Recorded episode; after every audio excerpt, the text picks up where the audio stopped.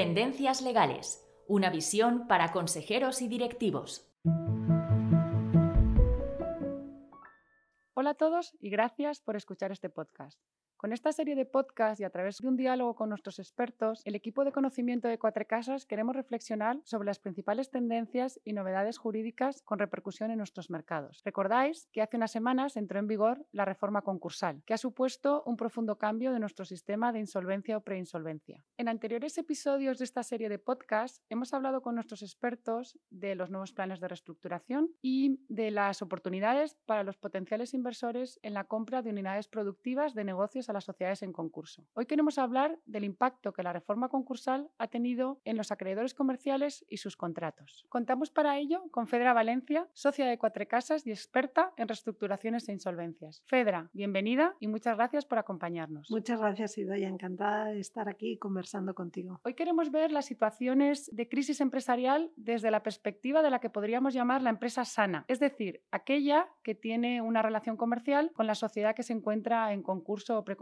¿Cuál es el impacto que la reforma concursal tiene en estas sociedades que tienen relaciones comerciales con situaciones en dificultades financieras? Bueno, pues la reforma concursal tiene sin duda un impacto relevante para las empresas que tengan relaciones eh, contractuales con sociedades en dificultades financieras. Con el objeto de asegurar la continuidad y la viabilidad de estas empresas en crisis, se introducen diversas normas tanto en sede del proceso concursal como en las soluciones preconcursales que pueden afectar a los contratos y a los acreedores comerciales.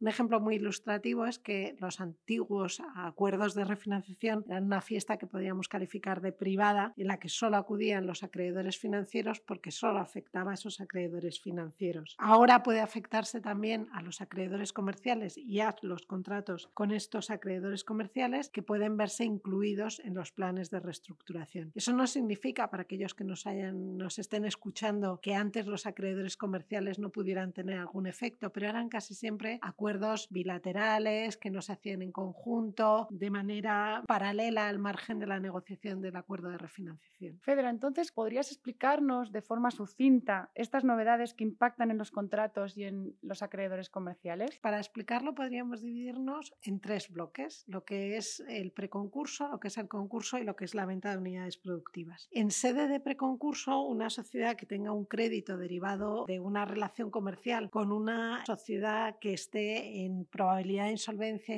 insolvencia inminente o insolvencia actual puede ver ese crédito arrastrado por un plan de reestructuración homologado. Además, el efecto típico del concurso, que es la prohibición de las llamadas cláusulas ipso facto, se anticipa a la fase preconcursal y finalmente el plan de reestructuración puede incluso prever la resolución del contrato en interés de la reestructuración. En el segundo escenario, el puro concursal, en caso de que el contrato se resuelva en interés del concurso, crédito que surge de esa resolución es calificado como un crédito concursal, contrariamente a lo que ocurría anteriormente, que era un crédito contra la masa. ¿Qué significa ser un crédito concursal? Que quedas en la masa pasiva y vas a cobrar como todos los demás acreedores concursales, no va a haber ninguna prioridad en el cobro. Y finalmente, en el proceso de venta de las unidades productivas, las sociedades que tengan un contrato con una sociedad concursada que venda su unidad productiva verán como la contraparte de ese contrato cambia sin que ellos puedan decir nada, no tienen que consentir y no pueden oponerse a esa transmisión del contrato, por decirlo de alguna forma. Desde luego son efectos muy relevantes. Vayamos por partes y veamos cada uno de los bloques o escenarios que nos comentas. Y en el primer escenario, en sede de preconcurso, cuando se está negociando un plan de reestructuración, dices que los planes pueden arrastrar al acreedor comercial. ¿Puedes explicarnos qué es esto del arrastre y cómo podría afrontar el acreedor este escenario? El arrastre significa que si se cumplen determinados requisitos, el plan de reestructuración homologado puede extender sus efectos a los créditos de acreedores comerciales que estén afectados por el plan, aunque no hayan participado en su negociación o aunque habiendo participado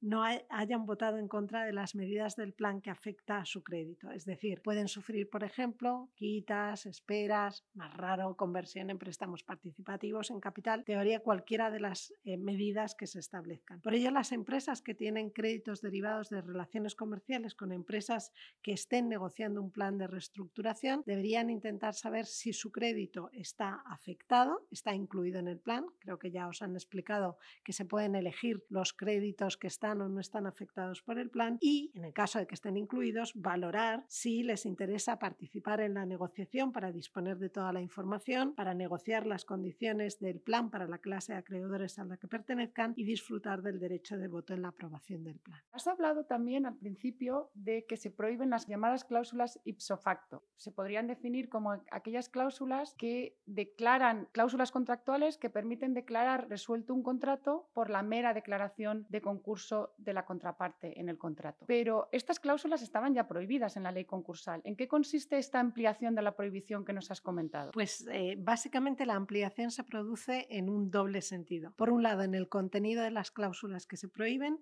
y por otro lado, en el momento en que esa prohibición tiene efecto, por decirlo así. En cuanto al contenido, ya no solo se prohíben las cláusulas que prevén la resolución del contrato por la mera declaración del concurso, que ya estaba, como tú has dicho, desde el año 2003, y las que preveían el vencimiento anticipado de los contratos, sino que ahora se prohíbe cualquier cláusula que suponga cualquier modificación contractual o alteración en el contrato. Por ejemplo, no se podrán acelerar pagos, mm, cambiar condiciones de entrega. Adicionalmente, y en un segundo plano, esa prohibición no solamente se produce con la declaración de concurso, sino que se anticipa al momento en que están prohibidas porque se aplica desde la comunicación del inicio de negociaciones o desde que se solicita la homologación del plan. En todas estas situaciones, este tipo de cláusulas se tendrán por no puestas, es decir, no tendrán ningún efecto. Como dices entonces, no podrá resolver un contrato por el mero hecho de que la contraparte declare, comunique al juez que está en situación de insolvencia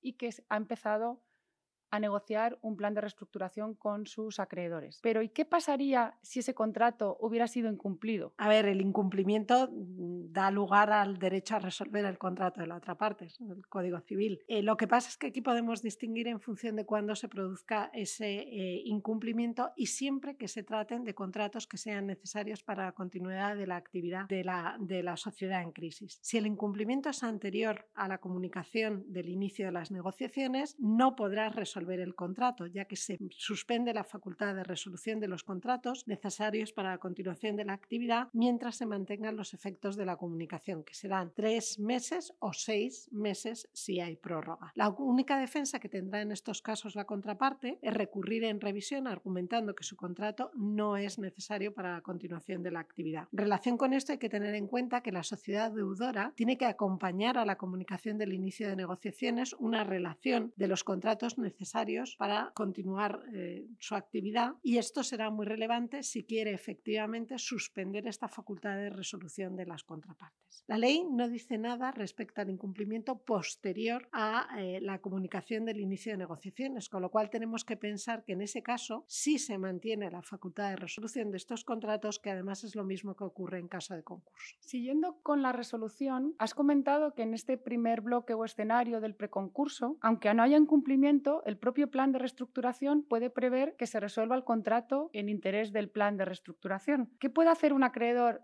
para evitar esto. Es otra de las novedades eh, de la ley. Durante la negociación del plan de reestructuración, la sociedad deudora puede solicitar a la contraparte que se modifique o que se resuelva el contrato argumentando que eso es necesario para el buen fin de la reestructuración. Si no hay acuerdo, el plan homologado lo que puede prever es la resolución, no la modificación, y el crédito derivado de la liquidación de esa relación contractual será un crédito que podrá verse afectado por el plan de reestructuración. ¿Qué puede hacer la parte contractual afectada por, esa situación? Pues tendrá que analizar la mejor forma de proceder, ya sea para acordar la modificación o la resolución del contrato con, con la sociedad que esté en crisis, ya sea para impugnar la resolución del contrato alegando que no es necesaria para el buen fin de la reestructuración o ya sea para modificar la indemnización que se haya atribuido, que se haya previsto por esa resolución anticipada por no considerarla adecuada. Se ha dicho también, eh, Fedra, otro efecto que pueden tener los planes de reestructuración y es que pueden afectar a cláusulas contractuales de cambio de control. No nos has comentado esto en tu primera explicación inicial, pero sí me gustaría que lo mencionaras brevemente en qué casos pueden quedar afectadas las cláusulas de cambio de control que una sociedad tenga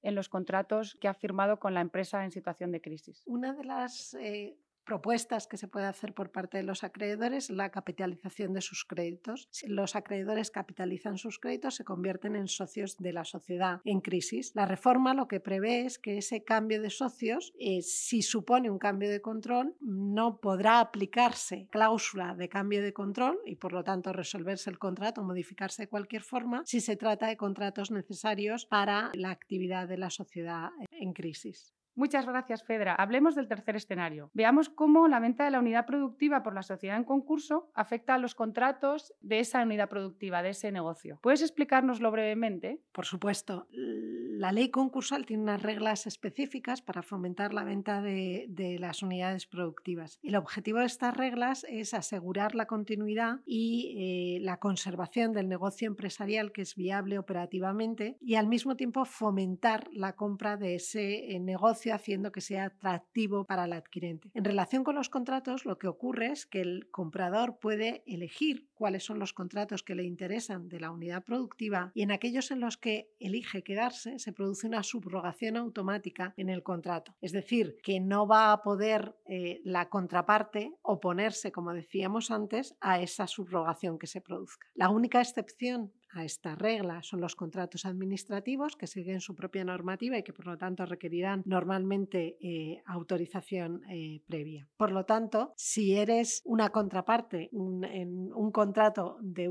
una sociedad que, se ha adquirido su unidad productiva, no podrás evitar que el comprador se convierta en tu nueva contraparte. Fedra, nos ha quedado claro que las situaciones en las que los acreedores comerciales y sus contratos se puedan ver afectadas son muchas y muy relevantes. Para terminar, ¿qué recomendación general darías a las empresas que puedan verse afectadas ya sea por el preconcurso o el concurso de las sociedades con las que mantienen relaciones comerciales? Básicamente yo creo que el mejor mm, consejo es que sean conscientes de que han cambiado las reglas del juego y que por lo tanto acreedores que antes no se veían afectados por estas situaciones de crisis, pues ahora van a poder verse afectados por ellos. Es necesario conocer este cambio para poder actuar con rapidez cuando estemos en estas situaciones y sabiendo a qué nos enfrentamos. Fedra, muchas gracias por tu tiempo y por compartir con nosotros tu valoración sobre el impacto que esta reforma ha tenido en los contratos y en los acreedores comerciales. Muchas gracias a ti, Daya. Y a todos los que nos estáis escuchando, muchas gracias por acompañarnos.